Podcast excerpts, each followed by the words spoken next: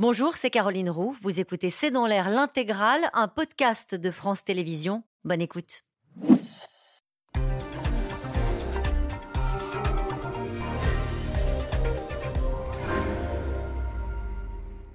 Bonsoir à toutes et à tous et bienvenue dans C'est dans l'air. Mourir peut attendre, c'est le titre d'un James Bond. Ce pourrait être aussi un résumé de la vie de Volodymyr Zelensky.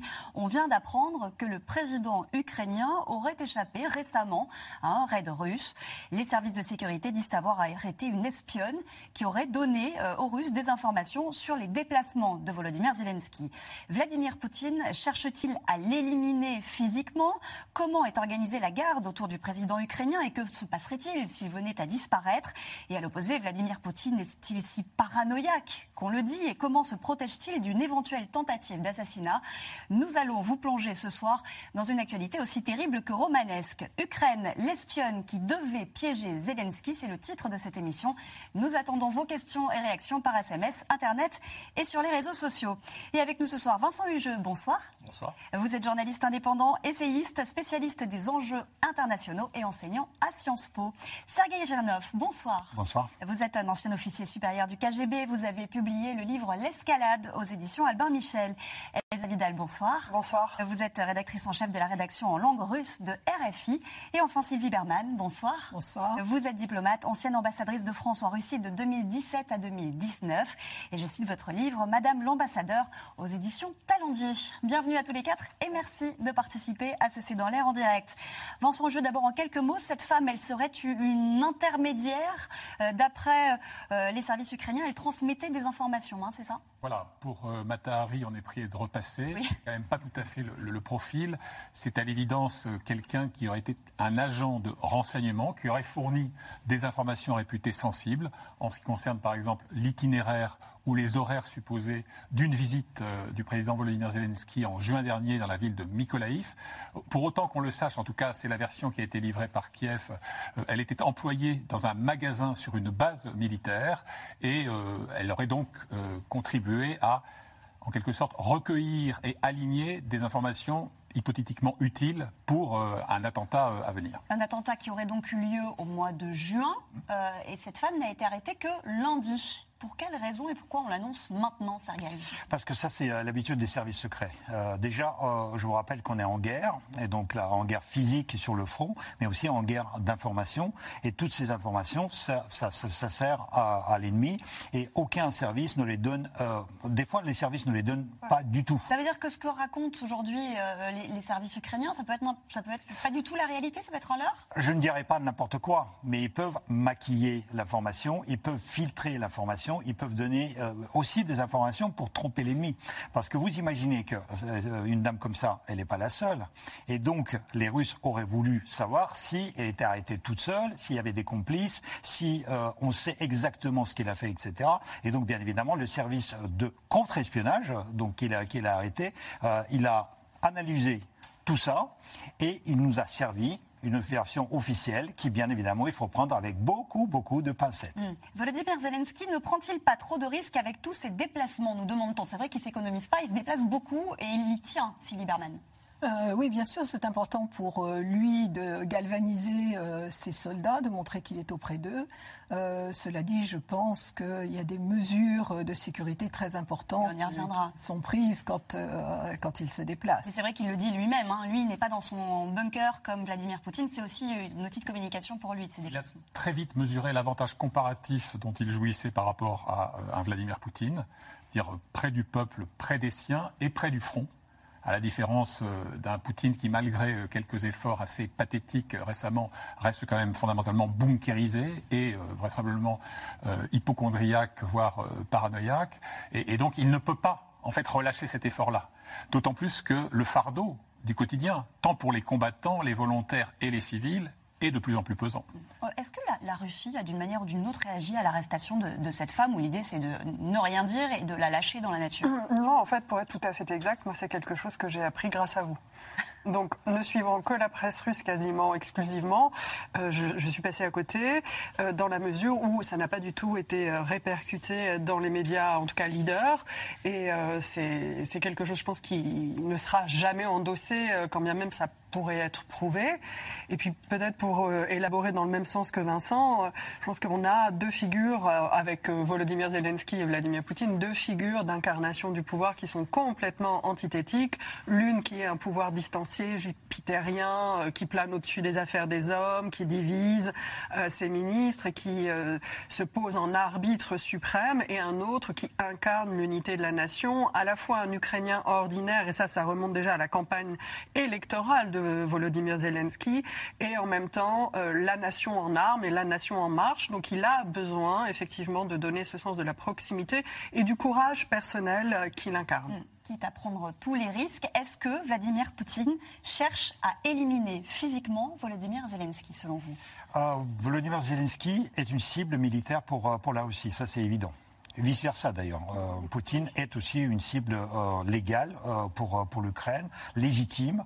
Et donc si jamais il y a, y a, un drone qui tombe sur le Kremlin, d'ailleurs ils ont essayé le 3 mai dernier, après il y a, y a eu des, des, drones qui, qui, ont, qui ont tourné autour de la résidence de Poutine dans la banlieue de Moscou. Ce drone-là, destiné à, à, à, bah à bah éliminer Vladimir Au moins pour les prouver que l'Ukraine a la possibilité d'atteindre physiquement, même si ça n'a pas posé énormément de, problèmes ni, ni, a, provoqué de dégâts. Euh, mais euh, donc, euh, en fait, Zelensky, il incarne tellement la nation ukrainienne, il joue un rôle primordial dans, la communication, non seulement la sienne, mais de tout le pays. Vous avez, entendu, quand il s'adressait au Parlement, quand il s'adressait aux, aux opinions publiques dans le monde entier, ce qui fait que bien évidemment, l'éliminer, ça quand même causerait à l'Ukraine euh, une perte énorme, même si euh, Zelensky, contrairement à Poutine, c'est quelqu'un qui sait déléguer. Euh, vous avez bien dit, Poutine, c'est quelqu'un qui s'applique, enfin, qui essaie de s'appliquer parce qu'en fait, il est nul en militaire. Il n'a jamais fait le service militaire comme moi non plus. On a fait un stage commando à l'école euh, du drapeau rouge, trois semaines chez, chez les paras, mais à part ça, on ne connaît pas plus que ça. Euh, en revanche, Zelensky, il s'est délégué et on sait très très bien qu'il y a des gens derrière lui qui vont insulter. Et c'est vrai qu'on les connaît assez peu, mais on va en parler euh, tout à l'heure. D'abord, depuis presque 18 mois, cette guerre entre l'Ukraine et la Russie est aussi une guerre des espions, donc, et Kiev met en œuvre beaucoup de moyens pour les démasquer, tout en comptant sur les citoyens, autrement dit la délation. Dernière taupe démasquée, donc, cette femme arrêtée lundi, Barbara Steck, avec Adrien Portron, Stéphane Lopez et Michel Bouilly. Elle était l'atout principal de la cellule qui a tenté d'assassiner Volodymyr Zelensky. Une espionne que l'on voit ici encadrée par ces deux hommes. Elle vient d'être arrêtée par les services secrets ukrainiens la veille du déplacement du président dans la région de Nikolaïv. Cette criminelle a tenté d'établir l'heure et la liste des lieux de l'itinéraire du chef de l'État dans la région. En secret, elle a tenté d'obtenir les informations nécessaires par le biais de ses propres contacts, en particulier dans les institutions sociales de la région. Selon les autorités ukrainiennes, depuis plusieurs semaines, cette femme était surveillée, traquée. Elle travaillait dans un magasin sur une base militaire. Une couverture pour recueillir des informations. Des renseignements qu'elle notait ici, sur ce carnet, avant de les transmettre par message au service secret russe. Une tentative d'assassinat avortée, loin d'être la première pour Volodymyr Zelensky. Le chef de guerre ukrainien aurait survécu à plus d'une dizaine de tentatives de meurtre. Lui, qui, dès le début de la guerre, a eu parfaitement conscience d'être dans le viseur des renseignements russes. Selon les informations dont nous disposons, l'ennemi m'a désigné comme la cible numéro un et ma famille comme la cible numéro 2. Ils veulent détruire l'Ukraine en détruisant le chef de l'État. C'est l'autre front mené par les Ukrainiens, l'autre visage de cette guerre, la chasse aux traîtres sur leur territoire. Quotidiennement, les services secrets relaient ces images d'arrestation reprises en boucle à la télévision ukrainienne. Le service de sécurité ukrainien a arrêté deux agents russes de Zaporizhia. Ils ont été arrêtés alors qu'ils photographiaient le bâtiment de l'hôpital militaire et le bureau du procureur. Les autorités ont démasqué plus de 600 agents et espions russes. Plus de 340 procédures pénales ont déjà été renvoyées devant les tribunaux. Une coopération avec l'ennemi, lourdement punie. Ces sbires de l'État russe risquent 12 ans de prison. Traquer l'ennemi, aussi dans les anciens territoires occupés.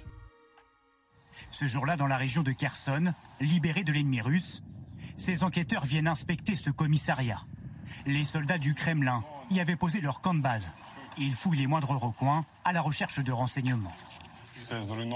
Quand les Russes sont partis, ils ont tout détruit. Fais attention, touche pas à ça.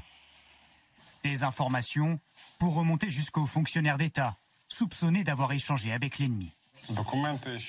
Les documents qui nous intéressent, c'est les fiches de poste, parce que dessus, tout est noté.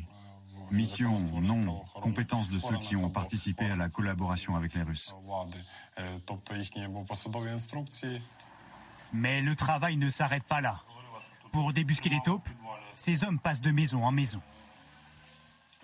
Bonjour, nous avons quelques questions à vous poser. On peut entrer? En temps de guerre, la délation est partout. Difficile pour ces enquêteurs de démêler le vrai du faux. Est-ce que vous connaissez les gens qui ont collaboré? Oui, un policier, ce traître, est venu chez moi avec les Russes pendant une des perquisitions.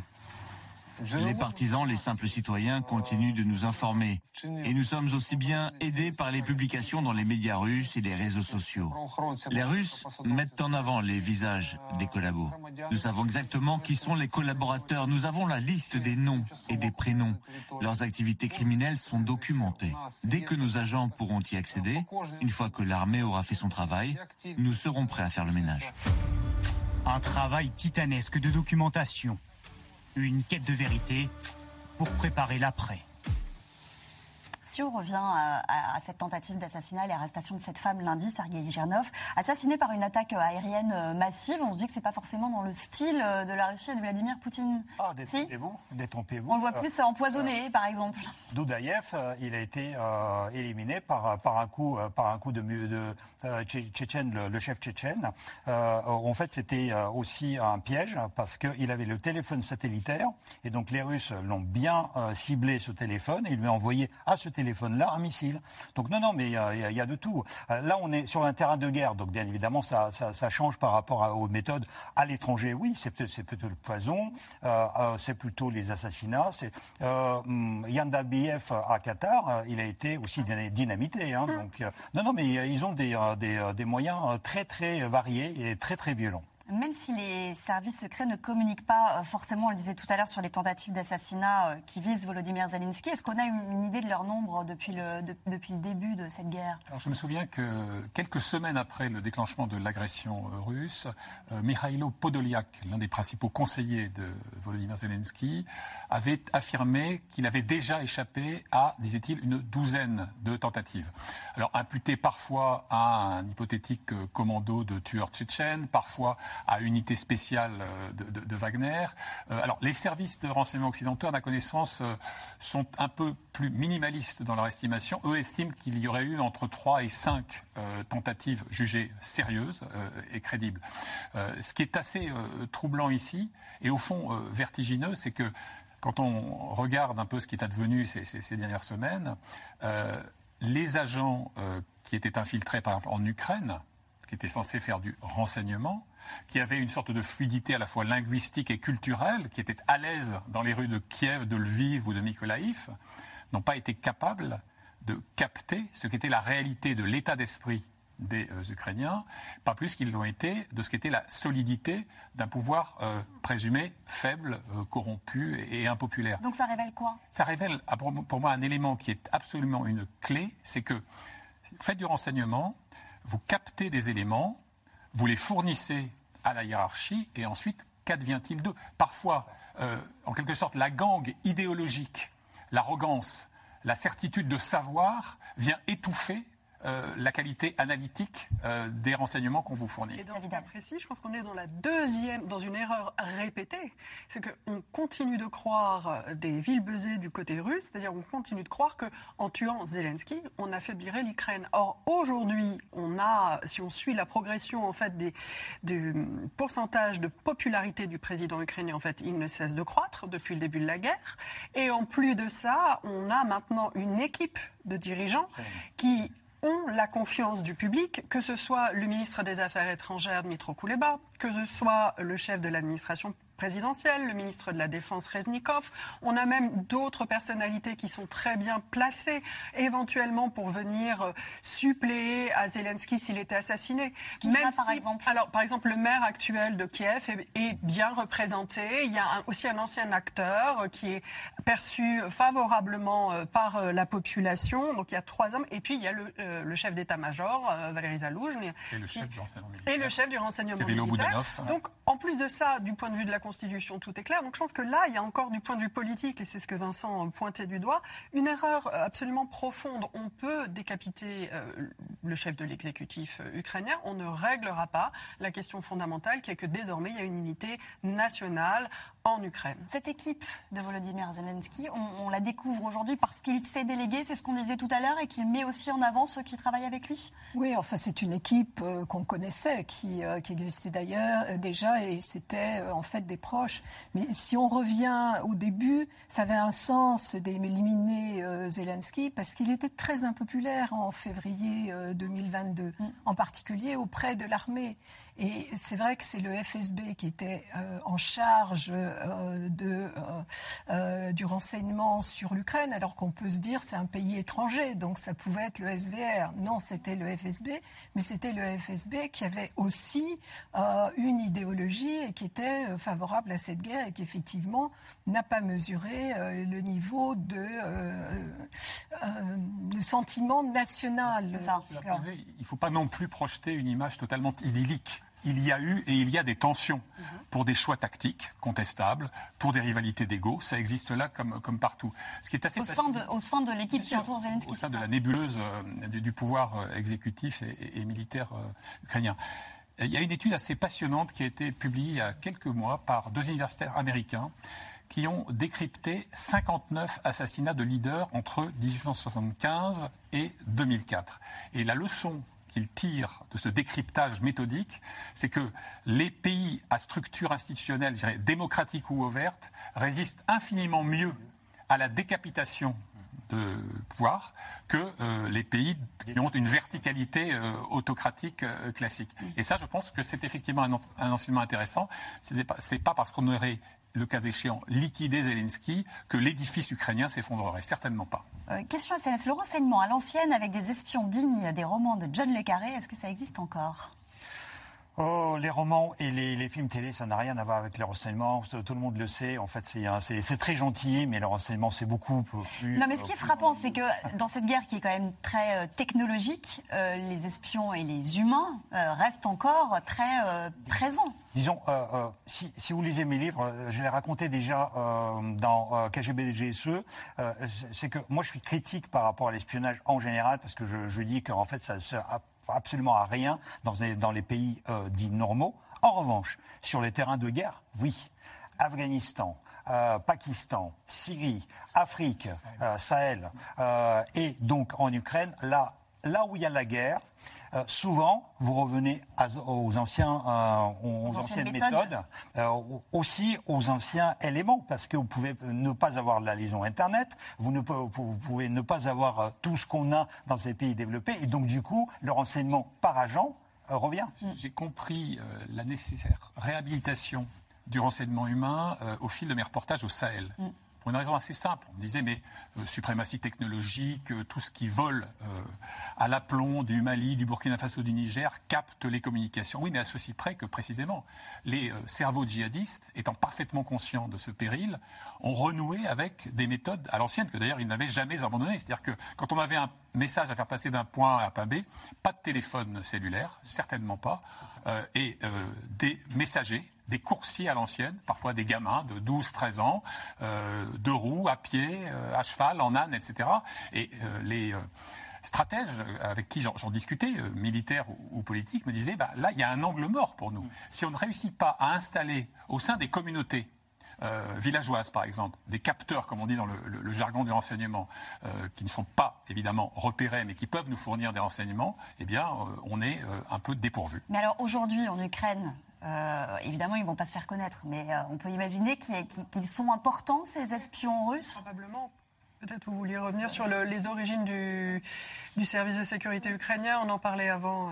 Avant le début de l'émission Oui, parce qu'en en fait, euh, le SBU, le service ukrainien, c'est une émanation du KGB. Au moment de l'indépendance, ceux qui étaient d'origine ukrainienne et qui souhaitaient y vivre, ils sont restés. Et pendant des années, en fait, il y a eu cette osmose entre les deux. Et après, ça a été une question de génération.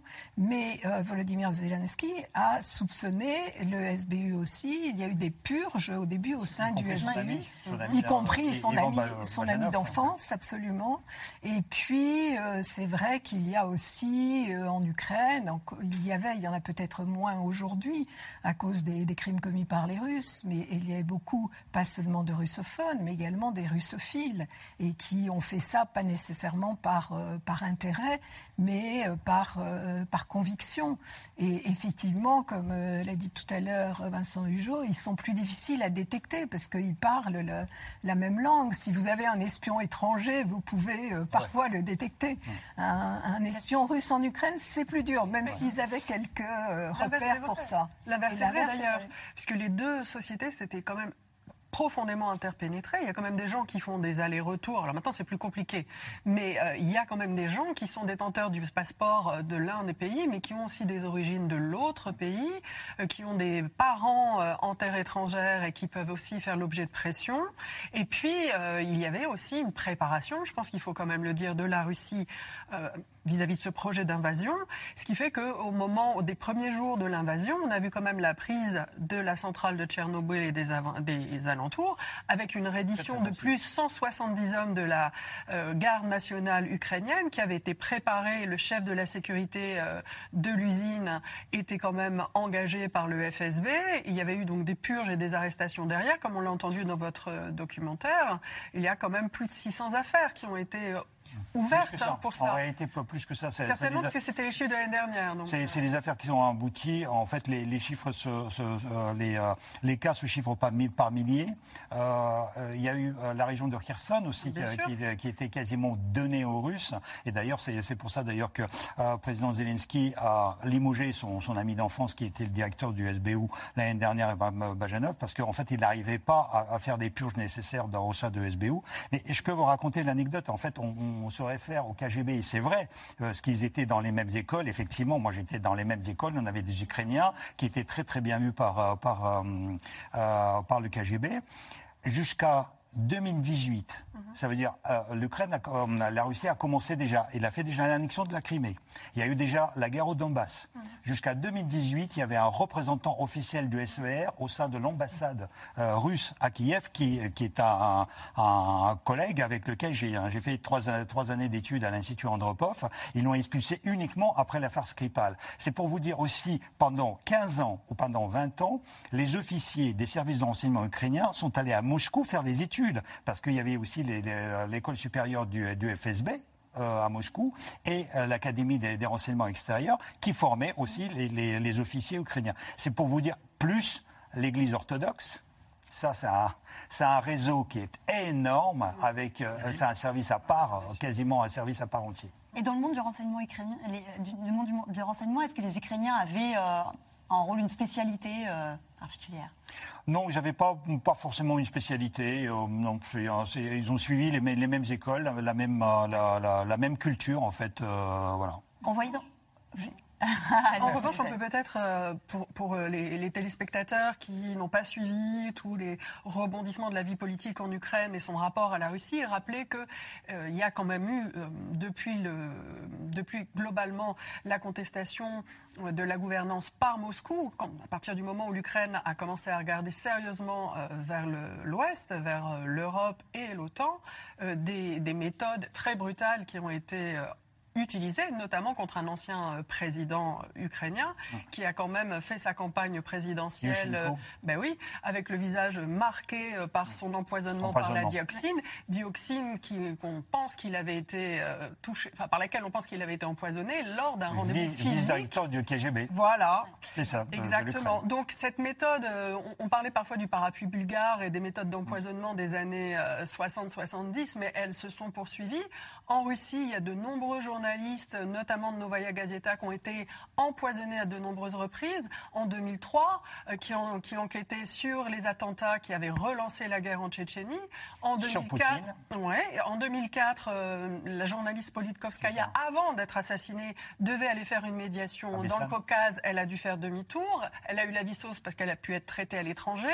Donc l'empoisonnement, après on pense à Londres, euh, Litvinenko, etc. Les empoisonnements, c'est quand même une technique et un savoir-faire euh, des services post-soviétiques. Euh, mm. euh, quitte à, casser l'ambiance et à ternir un peu l'aura romanesque de l'espionnage, bien sûr, il y a des histoires phénoménales de retournement dévastateur d'un agent placé. Bien sûr, vous avez un Günther Guillaume qui accède au rang de conseiller spécial du chancelier allemand Willy Brandt et qui va d'ailleurs précipiter sa chute puisqu'il bosse pour la Stasi, les services est-allemands, etc. Tout ça est vrai, tout ça existe. Mais l'essentiel du travail, c'est un boulot ingrat. Et c'est un boulot qui se fait sur ce qu'on appelle des sources ouvertes. Ce qui compte, c'est la capacité à capter des petits éléments qui, pris isolément, ne sont pas décisifs, mais si on réussit à aligner les planètes, donnent une information euh, opérationnelle précieuse. Donc ça veut dire le policier dont on parlait dans le sujet tout à l'heure, euh, c'est le voisin. Le commerce, euh, votre coiffeur, la, personne qui, qui, sort votre chien. Enfin, vous avez des sources comme ça qui ne sont pas les super agents. en revanche, vous avez vu dans le reportage, on a parlé de cellules. Oui. C'est pour ça. Donc, moi, j'ai eu le nez. En fait, on a arrêté la personne, mais on ne sait pas combien de personnes étaient autour. Mais sur, dans les sur la dernière tentative d'assassinat, et dans les bases militaires, vous savez comment ça se passe. En fait, les femmes des militaires, elles parlent entre elles. Elles ont des gosses, elles sortent dans la rue. Il y a les babouchkis qui, euh, qui sont sur les sur les bancs devant les immeubles. Elles voient tous les babouchkis. En fait, euh, le KGB euh, aurait dû les les les, les recruter partout. En fait, les les grands-mères, les grands-mères qui sont au pas de porte des immeubles et qui sont mieux que toutes les polices du monde parce qu'elles, elles ont l'œil et connaissent euh, tous les meubles. Ils savent s'il y a des étrangers qui viennent, s'il y a des personnes extérieures, etc., etc. Et ils savent tout euh, sur, euh, sur tous les meubles. Ce qui fait que, par exemple, il y avait aussi une espionne qui était en Italie, qui était arrêtée il y a deux ans, je crois, ou il y a un an, qui a ouvert un salon de coiffure, après un salon mondain, dans lesquels organisaient les petits thés, salons de thé, etc. Et c'était les femmes des militaires de l'OTAN, de la base de l'OTAN à Naples, qui se rendaient dans ce salon. Et la dame, elle a recueilli tous les, tous les, tous les racontards et elle était au courant de tous les secrets. Donc finalement, il n'y a rien de mieux que le renseignement humain, en tout cas. La combinaison des deux. C'est ça. Euh, un excellent euh, renseignement euh, de haute technologie pour capter, siphonner les données, intercepter les communications, mais aussi un réseau d'information C'est ça. Les, personnes qu'on a vues qui sont arrêtées dans, le reportage, ces, ces civils qui sont soupçonnés d'être des taupes, ils sont traités comment? Ils sont bah, pour les, fois où on a accès euh, au procès, euh, pour le moment, on dit que les droits de la défense sont respectés. Là, je me base surtout sur le travail d'un réseau d'ONG qui s'appelle Justice Info et qui suit beaucoup euh, ce, ces questions de crimes de guerre et aussi de l'égalité des tribunaux quand ils se tiennent en temps de guerre. Et pour le moment, il y a une bonne transparence selon les experts internationaux et un bon accès aux droits de la défense. Hmm. On imagine que la sécurité a été renforcée autour de Volodymyr Zelensky. Qui le, qui le protège aujourd'hui? Tout le monde voudrait le savoir. Donc là, on ne va pas vous raconter le, secret. Bien évidemment, il y a un service dans lequel euh, je crois qu'il y, avait même des euh, représentants des services américains. Euh, qui, et, donc, il y a les services occidentaux qui lui fournissent des éléments. Il y a aussi les services ukrainiens.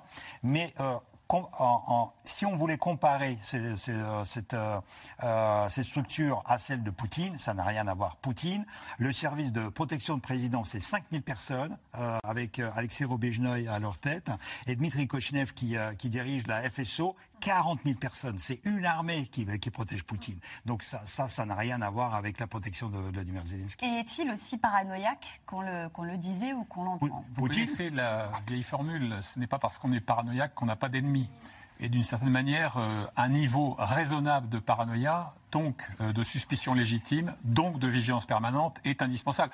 Pas tellement de la part de l'intéressé lui-même, Zelensky, mais des gens qui l'entourent et le protègent, avec le concours effectivement des services étrangers. Vous avez un bouquin qui est sorti récemment euh, d'un essayiste, Vincent Crouzet, qui connaît de l'intérieur les services français, et intitulé Sauver Zelensky, qui raconte ce qu'aurait pu être le service action de la DGSE au cas où il a fallu exfiltrer Zelensky au passage. Les Américains lui ont proposé euh, au jour J de l'agression de l'exfiltré.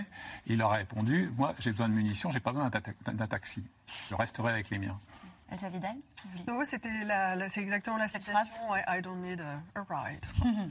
Oui, sur la paranoïa de Vladimir Poutine.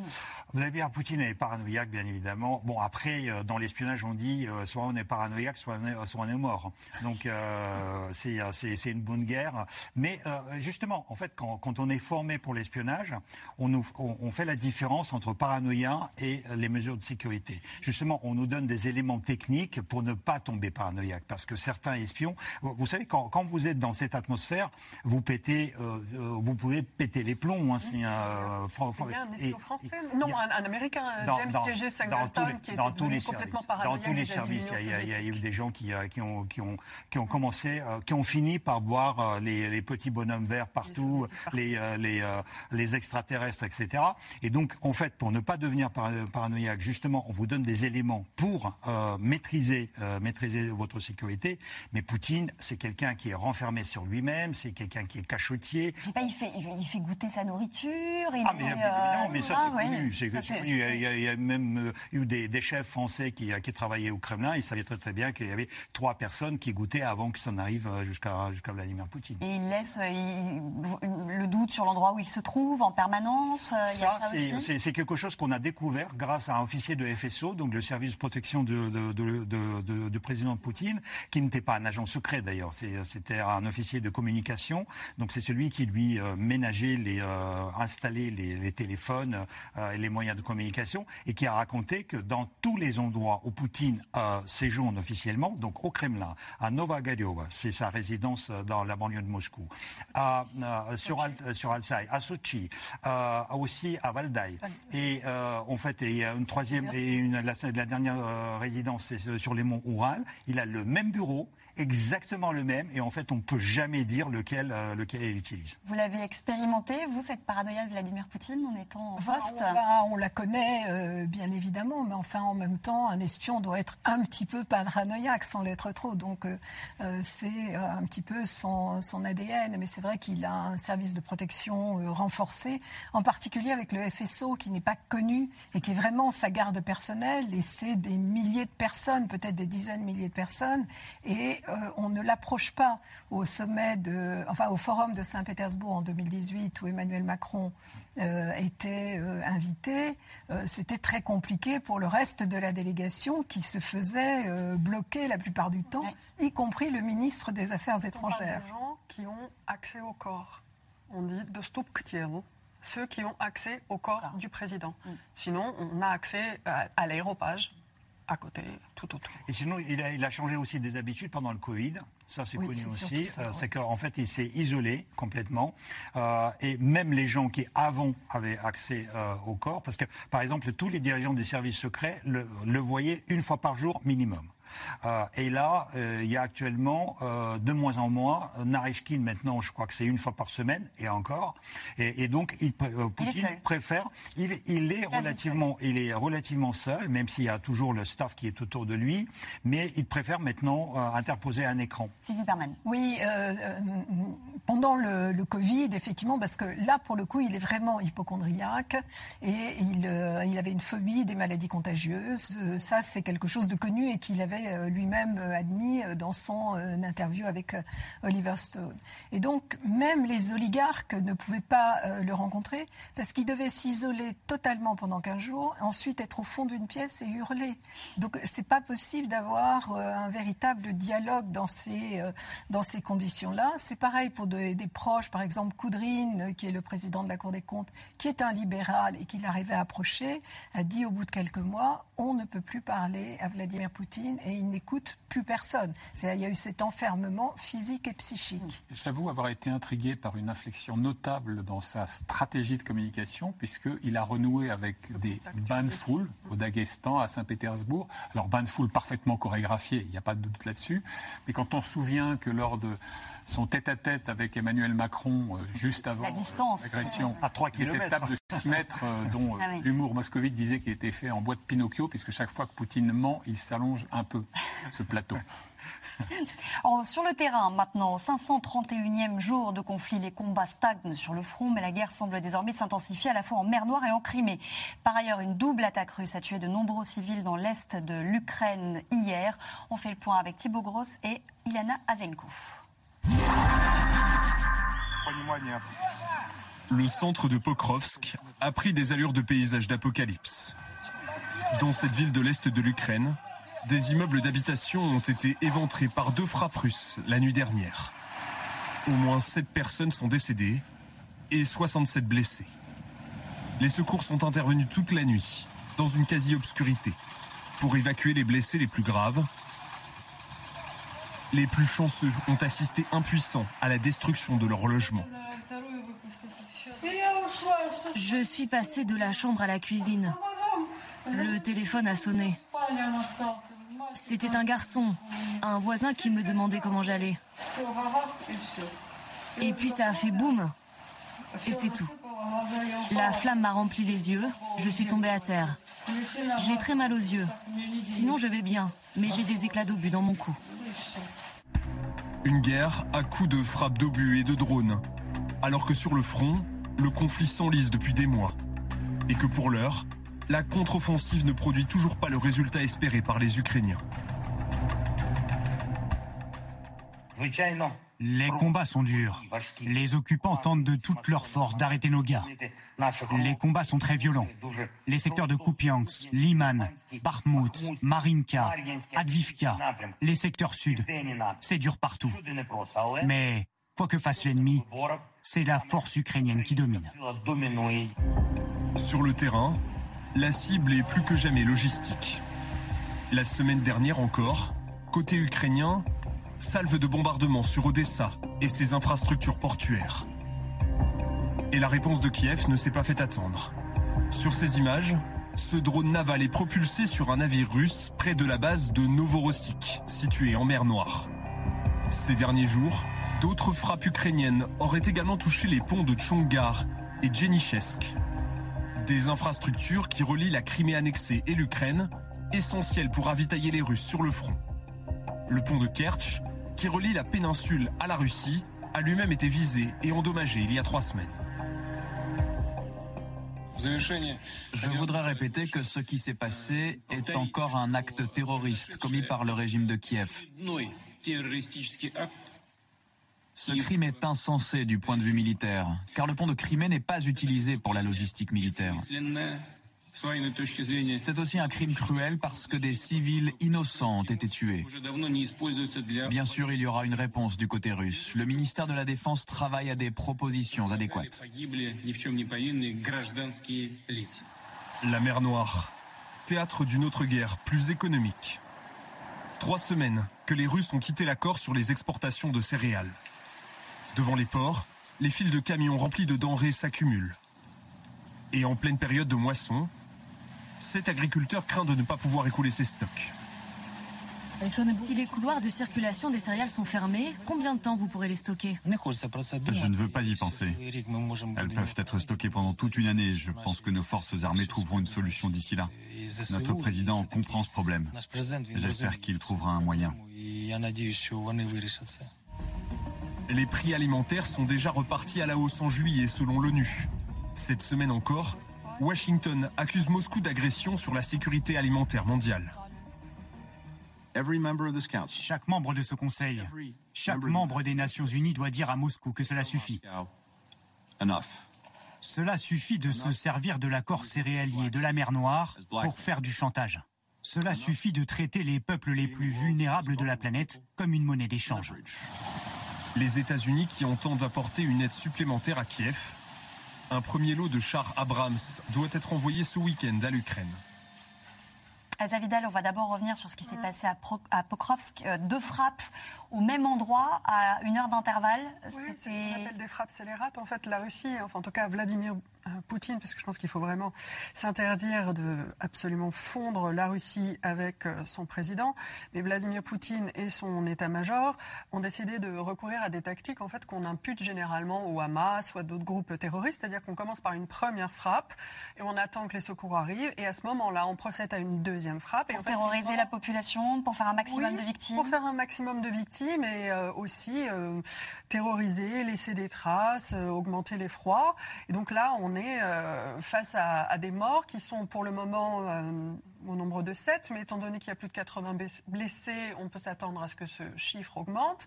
Et puis ce sont euh, des sauveteurs, ce sont des membres de la défense territoriale, parfois des, des membres de l'armée qui sont venus au secours euh, de civils. Alors l'explication russe est effectivement que euh, elle visait, l'armée russe aurait visé un centre, de commandement. Mais il se trouve que ce sont des immeubles d'habitation qui ont été frappés par deux fois. Et, et un hôtel aussi, un hôtel qui est paraît-il, assez fréquenté par des journalistes. Euh, est-ce qu'il y a aussi euh, un message qui euh, est envoyé Je ne sais pas si c'est délibéré, mais c'est clair que Vladimir Poutine n'aime pas beaucoup les, journalistes. Pour ce qui concerne les, les, frappes, les Russes prétendent toujours que c'est uniquement des objectifs militaires, mais comme ils ont frappé quand même énormément d'objectifs civils, c'est aussi une de leurs intentions parce que effectivement l'idée est un peu de démoraliser la population. Et je pense qu'aujourd'hui, il y a un aspect vengeance par rapport aux drones qui sont tombés à Moscou, en particulier sur euh, euh Moskva City, parce que c'était assez impressionnant. Pour le coup, c'était le cœur de la ville, c'était pas euh, une banlieue euh, inconnue, et c'était assez symbolique. Donc je pense qu'il y a aussi en ce moment ce côté vengeance. Vincent, le dimanche, l'armée ukrainienne a, a, bombardé deux ponts qui permettent à la Crimée annexée par les Russes de relier le continent. Ah, c'est quoi? C'est une stratégie d'assèchement des troupes en termes de, ravitaillement, de logistique? Il y a une indéniable cohérence dans cette tentative, cette manière d'isoler la Crimée. D'abord, symboliquement, c'est une manière de rappeler la centralité de l'enjeu criméen dans la reconquête ukrainienne. Zelensky lui-même a dit tout cela a commencé en Crimée, allusion à l'annexion de 2014, et tout ça s'achèvera par la Crimée. Ce qui veut dire qu'il euh, y a là un message subliminal adressé aux alliés, puisqu'on sait que certains seraient tentés de l'inviter à une certaine mensuétude et à envisager, par exemple, un statut transitoire de la péninsule de Crimée, peut-être de tout ou partie du, Donbass. Donc, manière pour lui de rappeler que, en termes tactiques, en termes opérationnels, euh, si vous neutralisez faute de les anéantir euh, totalement, des axes de ravitaillement aussi cruciaux que ces ponts, vous forcez les Russes à euh, trouver des routes alternatives, notamment terrestres, par l'intérieur, lesquelles routes peuvent être à portée de l'artillerie ukrainienne. Donc c'est une stratégie, à mon sens, délibérée, encore une fois assez pertinente, euh, d'assèchement, effectivement, de coupure euh, des axes logistiques de réapprovisionnement. Est-ce que ça produit déjà des effets? Alors, ça commence à produire des effets. Il suffit de mesurer l'extrême nervosité euh, de Moscou à cet égard. Le fait que les blogueurs militaires, jusqu'alors euh, modérément critiques, se sont vus intimer l'ordre de ne pas faire euh, référence à ce qui se joue là. Puis un deuxième élément qui est capital, c'est ce qui se passe sur les flots. Moscou nourrissait le fantasme de faire de la mer Noire un lac russe, ce qui d'ailleurs ne fait pas le bonheur du président turc Erdogan, on l'imagine, mais à l'évidence, il n'y parvient pas puisque vous avez des bâtiments régulièrement attaqués et euh, qui sont euh, endommagés de manière significative par euh, les drones navals qu'on a vus à l'œuvre tout à l'heure. Bah, les pompes, ça, ça, marche très bien parce qu'en fait, l'Ukraine a démontré ça l'année dernière avec Kherson. Kherson qui était où il y avait un corps expéditionnaire de 20 000 personnes russes. Et donc, en fait, les Ukrainiens ont frappé trois ponts, dont le pont à Antonovski, le, le, plus connu, donc pour terrestre et puis de chemin de fer. Ils les ont pas détruits.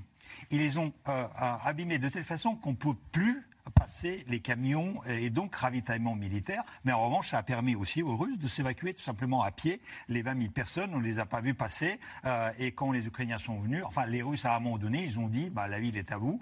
Euh, parce que tout simplement, et euh, cette tactique était efficace. Parce qu'ils ont compris que les 20 000 personnes, sans leur ravitaillement, ils allaient mourir de faim, ils allaient, ils allaient manquer, manquer de munitions. Et donc c'était très bien. Et actuellement, les Ukrainiens font exactement la même chose, mais avec la, la, la Crimée. Donc en fait, ils ont attaqué le pont de Kerch. Mmh. Euh, ça, c'est euh, côté, euh, côté est, extrême est de, de, la péninsule. Et donc maintenant, les deux ponts qui relient côté Zaporizhia, enfin avec la région de, de Kherson et Zaporizhia, ce qui fait qu'une fois ces ponts coupés, bah déjà la Crimée se trouve isolée, mais il y a aussi le ravitaillement qui passe par les Crimées vers le front qui, qui est, est, affecté. Donc en fait, il y, a, toute une organisation qui est désordonnée et donc, espérons bien que ça, porte les mêmes effets qu'à euh, Kherson l'année dernière. Et puis, ça permet d'éviter combat euh, direct qui, serait, qui coûterait frontal qui coûterait cher en hommes et, en matériel aussi. Sylvie Berman.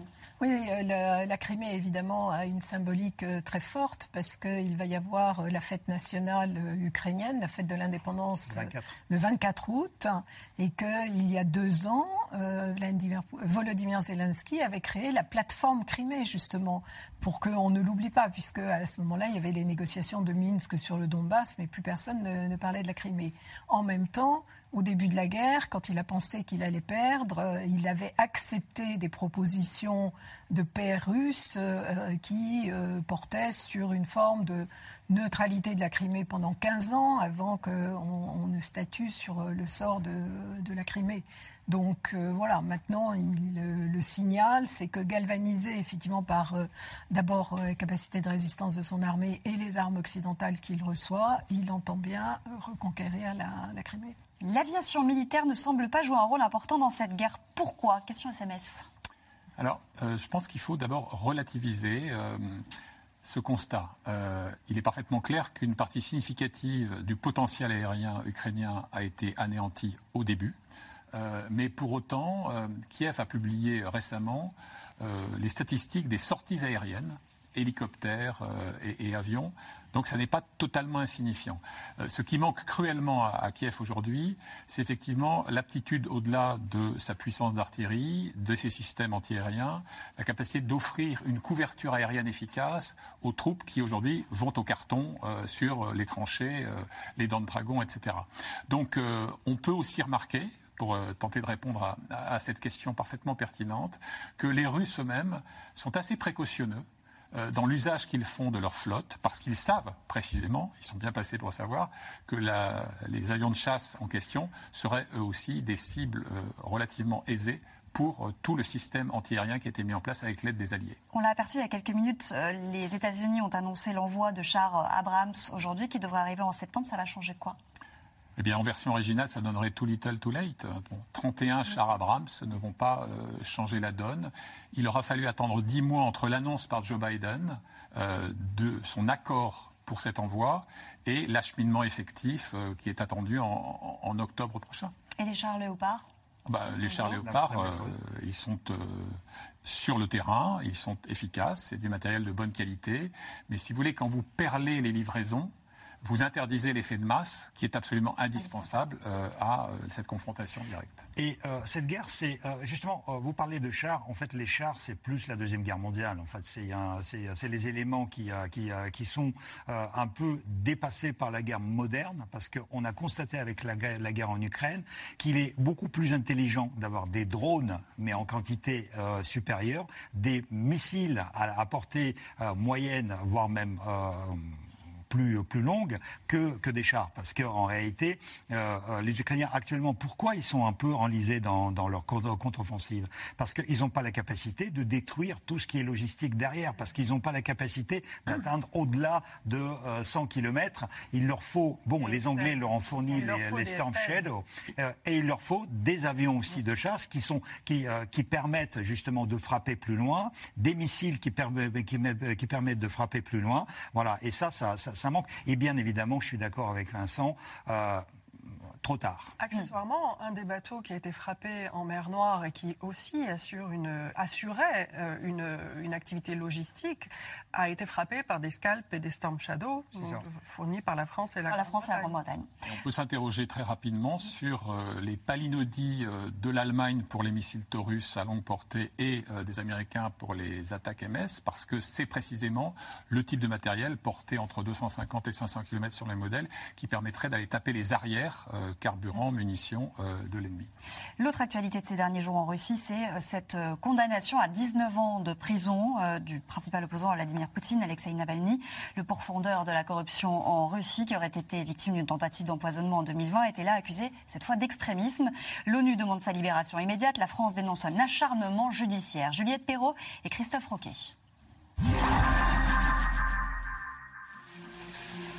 Il est détendu, le sourire aux lèvres, et écoute le verdict presque avec détachement. À l'issue d'un procès expéditif, 15 minutes d'audience seulement, Alexei Navalny est condamné à une peine extrêmement lourde, 19 ans de prison pour extrémisme. La presse est regroupée dans une autre salle, l'identité des magistrats gardée secrète.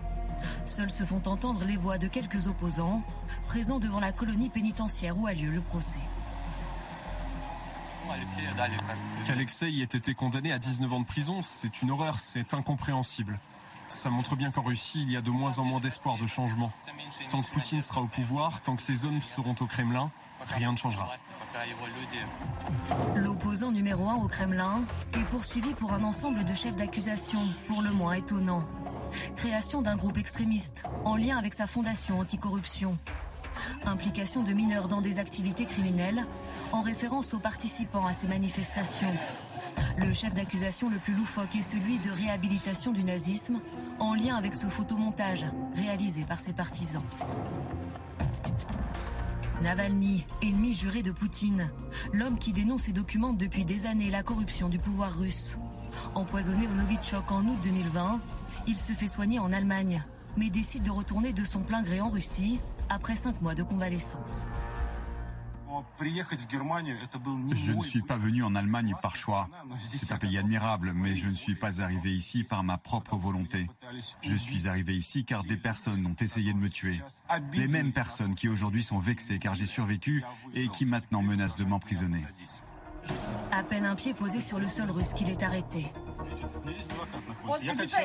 Je suis son avocate, j'ai tous les papiers. Vous venez de passer la frontière, c'est comme ça. Quelques jours plus tard, il est condamné à deux ans et demi de prison pour fraude. Un piège qu'il s'est tendu lui-même, soutient le Kremlin. Depuis 2017, Alexei Navalny purgeait une peine avec sursis et aurait dû pointer chaque mois dans un commissariat en banlieue de Moscou. Cet homme savait qu'il violait la loi en vigueur en Russie. Il aurait dû respecter ses obligations de personne condamnée. Sachant tout cela, il est revenu. J'en déduis qu'il voulait se faire arrêter délibérément. En mars 2022, il est condamné à nouveau à 9 ans d'emprisonnement cette fois pour escroquerie et outrage à magistrat. Mais il en faut bien plus pour faire taire l'opposant numéro 1 au Kremlin. Alexei Navalny continue de s'exprimer notamment à travers son compte Telegram, géré par ses proches. Quelques heures avant sa condamnation la semaine dernière, il fait publier ce message. Réfléchissez à la raison pour laquelle une sentence aussi lourde est exigée. Son but premier est d'effrayer, de vous effrayer vous, pas moi. En enfermant quelques centaines de personnes, ce sont des millions d'autres que Poutine tente d'effrayer. Sa chaîne YouTube, elle aussi, continue d'être alimentée. Avant d'être emprisonné, Alexei Navalny y postait régulièrement des vidéos en se mettant en scène. Cet appel à un agent du FSB qui confirme sa tentative d'empoisonnement, ou encore cette enquête sur un immense palais de Poutine financé par la corruption. C'est sans exagération l'installation la plus secrète de Russie. Ce n'est pas une maison de campagne ou une dacha, c'est une ville entière, un royaume, c'est un État au sein de la Russie. Et dans cet État, il n'y a qu'un tsar inamovible, Poutine. Des attaques auxquelles le Kremlin répond par des vagues d'arrestations et des intimidations envers les proches d'Alexei Navalny. En avril 2021, l'avocat Ivan Pavlov, qui défend l'organisation de l'opposant, est mis sous pression par les autorités russes. On vient de tout fouiller chez moi, des documents qui relèvent du secret professionnel. Pratiquement tous les documents ont été confisqués. J'étais contre, évidemment. Privé d'utiliser tout moyen de communication, il finit par quitter le pays. En juin dernier, c'est une alliée de Navalny, Lilia Tchanicheva, qui est condamnée à 7 ans et demi de prison pour extrémisme, signe s'il en fallait encore un, que la répression dans le pays n'en finit pas de se durcir. Sergei Kernov, pourquoi est-il revenu dans le pays, Alexei Navalny? Il estimait qu'il était plus audible chez lui, même en prison? Non. Euh, Navalny, c'est un homme politique. C'est un homme politique qui euh, à la vie duquel Poutine a tenté et a, failli. Et Navalny, en, réalité, en fait, il s'est vu investi euh, d'une mission pour le pays. Il s'est dit, je peux très très bien vivre à l'étranger, tranquillement, il n'y a aucun problème en Allemagne, euh, n'importe quel pays pouvait me recevoir. Il était reçu par euh, euh, tous les politiques qui, qui étaient autour, autour de lui, y compris les, les, les, premières personnes. Il a dit non, moi, je suis un homme politique et contrairement à tous les autres qui, sont, qui peuvent être des personnes qui, qui défendent les, les, droits de l'homme, qui, qui représentent des, des mouvements politiques, moi, ma place est en Russie. Et donc, en quelque sorte, en fait, moi, je, fais la comparaison. Christ savait ce qu'il attendait sur Golgotha. Et donc, en fait, c'est une mission chrétienne. Euh, quasiment, Navalny s'est dit Je suis Christ, je porte ma croix et je vais monter euh, sur Golgotha. Et son Golgotha, c'est rentrer en Russie. Et vous avez vu la, foi, la mauvaise foi manifeste de Poutine? Navalny était empoisonné, il était dans le coma. Et Poutine a dit, Navalny devait savoir, devait savoir euh, comment, pourquoi il a quitté le pays et devait euh, aller dans les commissariats pour, euh, pour, pointer. pour pointer tous les jours. la personne est dans le coma. D'ailleurs, Navalny a dit si je me se retrouve en Allemagne, c'est pas parce que j'ai demandé quoi que ce soit, j'étais dans le coma. Sylvie Berman. Oui, de toute façon, depuis le début, c'est un déni de justice. Alors d'abord, il est rentré Bon, pour les raisons qui viennent d'être évoquées, mais aussi parce que, de manière générale, et tous les dissidents dans tous les pays les autoritaires le savent, une fois qu'ils sont à l'étranger, ils ne comptent plus, parce qu'ils ne partagent pas euh, le sort du, euh, du peuple. Donc c'est quand même aussi un acte euh, de courage. Mais il s'est présenté ou a voulu se présenter contre Vladimir Poutine. Donc Vladimir Poutine l'en a toujours empêché. Avant les élections de 2018... Il représentait vraiment un danger pour Vladimir Poutine? Absolument pas. Il y avait un sondage Levada qui faisait apparaître qu'il aurait eu 2% si c'était présenté aux élections. Vous n'êtes pas tout à fait d'accord, Elsa Vidal. Mais, d'accord, mais, je vais dire pourquoi après. Non, mais ce que me disait, enfin bon, moi j'étais là au moment des élections de 2018, j'ai rencontré un peu tout le monde. Ce qu'il me disait, c'est que de toute façon, Poutine ne prendrait aucun risque, même pas un risque de deuxième tour. Je crois qu'en 2018, il n'avait aucun risque de, enfin Poutine n'avait aucun risque de perdre, mais il pouvait même pas euh, imaginer que, quelqu'un se présenterait contre lui avec une certaine popularité, mais qui est limitée parce que c'est les, euh, c'est des jeunes, c'est des urbains, c'est des. Vous, vous pensez que cette popularité aurait pu se traduire dans les. Non, mais elle s'est traduite dans les urnes à Moscou en fait. Mm. Et je pense qu'on dit à peu près la même chose, mais pas avec le même éclairage. C'est-à-dire que euh, ce qu'a pu faire Navalny, c'est une percée, tenter une percée aux élections en 2013 à Moscou et euh, ce, ce siège de Moscou, en fait, c'est ce qui a fait la destinée euh, soviétique de Nikita Khrouchtchev, c'est ce qui a fait la destinée aussi de président de Boris Yeltsin, mm. et ça, Vladimir Poutine, il le sait. Donc, quand il y a eu ce, score qui était quand même un très beau score face à Russie unie, face à la machine du pouvoir, oui, ça a sonné une sonnette d'alarme. Mm. Et après, en 2018, effectivement, là, c'était plus tout à fait euh, la même histoire, mais je pense que Vladimir Poutine veut se, absolument se débarrasser, et maintenant, avec les 20 euh, ans, quasi 20 ans, en fait, il va jamais sortir vivant de prison, cet homme, sauf si le régime change. Parce que la détention, c'est une chose, mais les conditions de détention, c'est la 48e fois qu'il est envoyé à l'isolement dans une cellule qui est ah minuscule. Ah non. Voilà. Et par ailleurs, à l'isolement. Il a fait des émules. il avait raison. Il a fait des émules parce qu'il n'est pas le seul à avoir fait le choix de rentrer. Vladimir Karamurza, qui a été euh, empoisonné deux fois, est rentré. Ilya Yashin, qui n'était jamais parti, est en prison. Et eux aussi, ils font face à des peines extrêmement longues. Et là, on est face à une vague de répression. Cette année, en huit mois, il y a eu 83 affaires de trahison d'État en Russie. 83. C'est plus que les 20 dernières années réunies. Et deux fois plus que l'année dernière. Et je crois que c'est effectivement le moment de citer d'autres personnages moins connus euh, en Occident. Donc Vladimir Karamurza, qui a pris 25 ans en avril pour haute trahison, fausse information sur l'armée, travail illégal pour une organisation indésirable, hein, toute la vulgate classique euh, de la justice russe. Evgeny Reusman, l'ancien maire de Yekaterinbourg. Ilya Yashin, 8 ans et demi, simplement pour avoir dénoncé le carnage de, de Boutcha. Et alors, pour mesurer la fixation que fait le pouvoir russe sur Navalny, il faut absolument, avec un pince-nez, regarder et écouter la télévision russe, et notamment le fameux Vladimir Solovyov, qui est un peu le poète de cour le plus hargneux du Kremlin, qui a établi hier soir dans une émission en direct un parallèle parfaitement inepte entre le sort de Navalny et celui de Donald Trump. En disant bah, écoutez, vous mettez en prison le président des États-Unis qui veut simplement faire valoir le droit de ses électeurs et le sien à occuper la présidence, et vous venez vous plaindre euh, de Navalny. Le même Solovyov, exigeant d'ailleurs que le cas Trump soit soumis au Conseil de sécurité des Nations Unies. On en est là. On va passer à vos questions SMS. Merci d'avoir écouté C'est dans l'air. Comme vous le savez, vous pouvez désormais écouter l'intégrale, mais aussi l'invité ou vos questions à nos experts. Tous ces podcasts sont disponibles gratuitement sur toutes les plateformes de streaming audio. Et pour le replay vidéo, c'est sur France.tv, bien évidemment. À bientôt.